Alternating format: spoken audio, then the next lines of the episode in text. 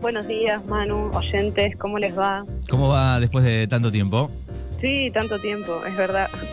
¿Todo bien? Todo bien, ¿y ustedes? ¿Cómo Bien. anda el pueblo por allá? Bien, tranquilo, 14 grados eh, y está saliendo el sol como está Santa Rosa. También, más o menos yo le calculo esa temperatura, salí un poco desabrigada, así que en la bici sentí el frío. Bien, Y perfecto. tuvimos una lluviecita a la madrugada, no sé, por aquella zona. cómo También, también, algún chaparroncito en, en la madrugada. Sí, muy leve, viste, tampoco un Bien. diluvio. Bien, bueno, ¿qué tenemos para la edición de hoy de Infocannabis?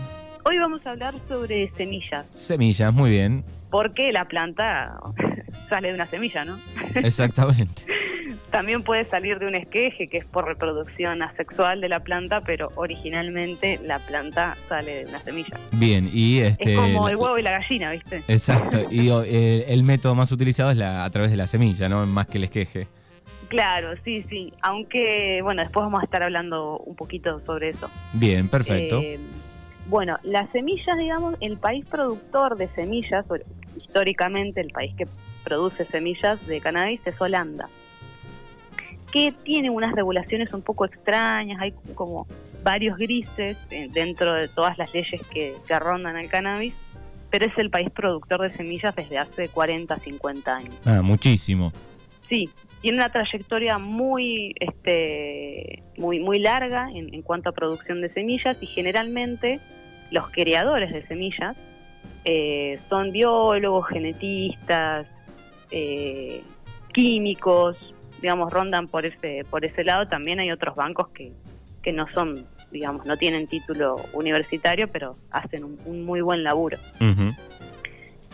Eh, la semilla, digamos, históricamente Argentina compró, digamos, las semillas las sacaba de Holanda, que es el país productor, pero Holanda también distribuye a España, Italia, toda la zona esa de Europa y, digamos, las semillas siempre se conseguían este, pidiéndolas a, a Europa, con, con todo lo que implica, ¿no? Pedir una semilla, porque comprar semillas y vender en Argentina es ilegal.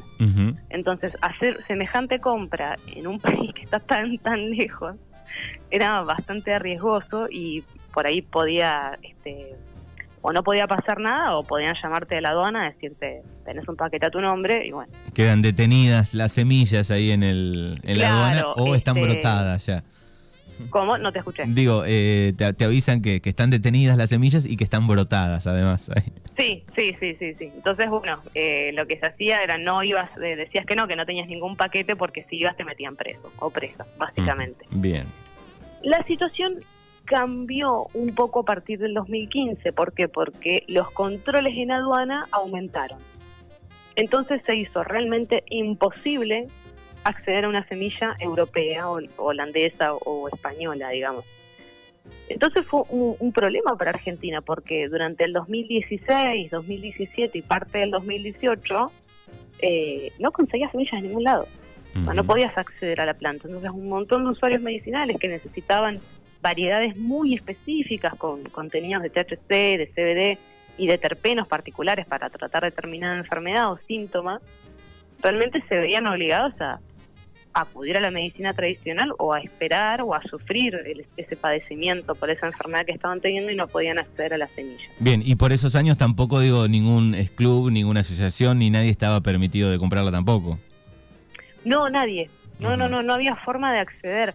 Por ahí si tenías la suerte de viajar a Chile o a Uruguay, que son países limítrofes y donde las regulaciones de cannabis acompañan esto de comprar semillas, pero tenías que tener, digamos, el dinero para poder viajar a Uruguay o para poder viajar a Chile, porque pedirlas también es bastante riesgoso. Entonces lo mejor era viajar a esos lugares y traerlas escondidas en el bolsillo, no sé. Bien. Pero bueno, eso, digamos, es para un determinado grupo social, ¿no? Porque viajar a estos países son países caros y comprar semillas es caro. Más o menos, para que se den una idea, una semilla puede salir desde 600 pesos hasta 15 mil pesos. Claro. Una semilla. Una sola. Una locura el precio que valen las semillas.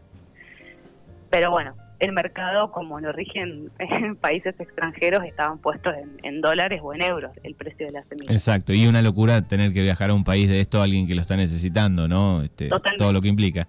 Totalmente. El problema de Argentina, digamos, es que, bueno, tiene varios problemas, pero en torno al cannabis, es que se regula, digamos, sobre la planta, pero todavía nadie te dice de dónde vas a sacar la semilla para cultivar esa planta, ¿no? Es bastante medio... Escucho una interferencia, ¿puede ser? Mm, puede ser, no, no, aquí no la escuchamos, ¿eh? está, está saliendo bien. Ah, yo estoy escuchando a alguien que habla. Bueno. Algo, algo se está metiendo en la línea. Sí, sí, sí, sí, sí, sí, es medio extraño. Bueno, volvemos al tema de las semillas. Eh, las semillas se clasifican en tres, más o menos, para que tengan una idea. Las semillas que son feminizadas fotoperiódicas, que esto que dice feminizadas es que la semilla va a ser hembra. Entonces vos lo que pongas a germinar va a ser hembra y vas a poder hacer el preparado de una manera más, más rápida porque te aseguras el sexo de la planta. Fotoperiódica implica que la planta está adaptada a un fotoperiodo. Fotoperiodo es, una relación que tiene entre las horas de luz y las horas de oscuridad. Las plantas fotoperiódicas en la etapa de vegetativo vegetan entre 18 horas de luz y 6 horas de oscuridad.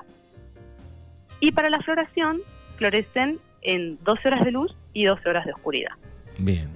También tenemos plantas automáticas, que las automáticas son originales de la estepa rusa, donde tenemos mayor cantidad de horas de luz, entonces están adaptadas particularmente a ese clima y los bancos de semillas lo que han hecho es montar un negocio sobre estas plantas porque se hacen a 20 horas de luz, a 4 horas de oscuridad y como el nombre indica son automáticas.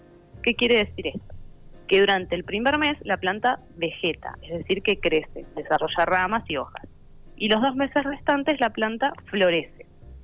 Pero ¿qué pasa con estas plantas automáticas? Te la venden como diciendo que es más fácil de cultivar y en realidad no lo es. ¿Por qué? Porque si vos te colgás ese primer mes, es decir, que no le das importancia a la planta, no le das buena potencia de luz, no le das una buena maceta, no le das fertilizantes, la planta te queda muy chica. Y no le puedes hacer esquejes, es decir, no puedes cortar una rama de esa planta y enraizarla y tener otra plantita. Porque vos le cortas un esqueje e inmediatamente la planta florece porque es automática. Bien, así que las automáticas no, esqueje no. No, no se puede hacer esqueje, son plantas chicas. El contenido de cannabinoides es menor al de las plantas fotoperiódicas. ¿Por qué? Porque están cruzadas con plantas ruderales, que son de la estepa rusa. Y esa zona de Rusia tiene plantas que no tienen THC o tienen un 0,05 que es totalmente insignificante pero tienen mucho contenido de CBD. No sé si mucho, pero un 10%, un poco menos. Es algo notable. Entonces, bajo ningún punto de vista, las automáticas son mejores que las fotoperiódicas. El precio de las automáticas es el mismo que una fotoperiódica, así que no conviene bajo ningún punto de vista. Y otro grupo de semillas que venden los bancos son las semillas regulares. Regulares significa que la planta te puede salir hembra, macho o hermafrodita esas plantas suelen tener precios un poco más bajos que las fotoperiódicas de las autos, pero más o menos rondan en esos precios.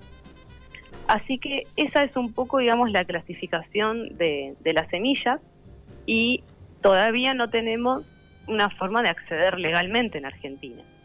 Como les comentaba que a partir del 2015 se reforzaron los, controles en aduana, lo que sucedió en Argentina es, digamos, gente eh, con malas intenciones, que lo que hacía era envasar semillas que venían del prensado paraguayo y vendértelas como si fuera una variedad eh, europea.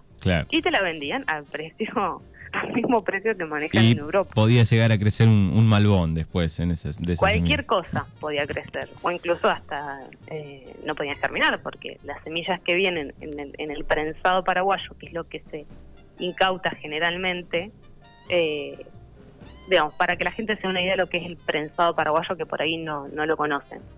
En Paraguay hay plantaciones naturales de cannabis, ¿no? Entonces, eh, el narcotráfico lo que hace es remover todos los cultivos, pasarlos con una cosechadora y se cosecha raíz, tierra, hoja, flores. Todo todo. Incluso si pasa algún herbívoro por ahí también lo levanta la máquina y así. Sí. Eso se compacta y después se vende en el mercado negro. Está muy lejos de ser marihuana eso, porque como les digo, tiene tierra, tiene raíces, tiene hojas, tiene tallos, tiene, con suerte, tiene flores. Y además le echan productos para que eso no se pudra. Porque imagínense que viene desde Paraguay y lo distribuyen por toda la Argentina, inclusive hasta Tierra del Fuego. Entonces tiene productos para que no se los coman las ratas, Sí, sí. productos para conservarlo. Entonces, Cualquier está muy, cosa. muy lejos de ser este, marihuana. Bien, y para aquellos eh, que han en algún momento conseguido alguna semilla europea, digamos, después esa planta, la- las semillas que da, digo, no, no te aseguran de que estén este, feminizadas o, o que sean hembras, digamos. Lo que puede pasar, digamos, es cuando vos ten- compras una semilla eh, fotoperiódica feminizada y vamos a suponer que te da semillas. Si es puramente hembra, te va a dar una, dos semillas. Y no, el sexo no lo vas a saber. Puede salir hembra, puede salir macho. Claro. Eh, el problema es cuando vos compras eh, una planta que te dicen que es una semilla certificada europea de tal banco que no lo es, entonces la planta por ahí se convierte en hermafrodita y las plantas hermafroditas dan plantas hermafroditas, por lo tanto no sirven. No sirve ahí. No sirven tampoco ni para producir eh, flores, porque es una planta hermafrodita que tiene flores hembras y macho, y tampoco te sirve para hacer cruces, porque no es puramente un macho de donde vos podés extraer el polen y polinizar a las hembras y después tener semillas. Es Bien. una planta hermafrodita y por lo tanto te va a dar semillas hermafroditas.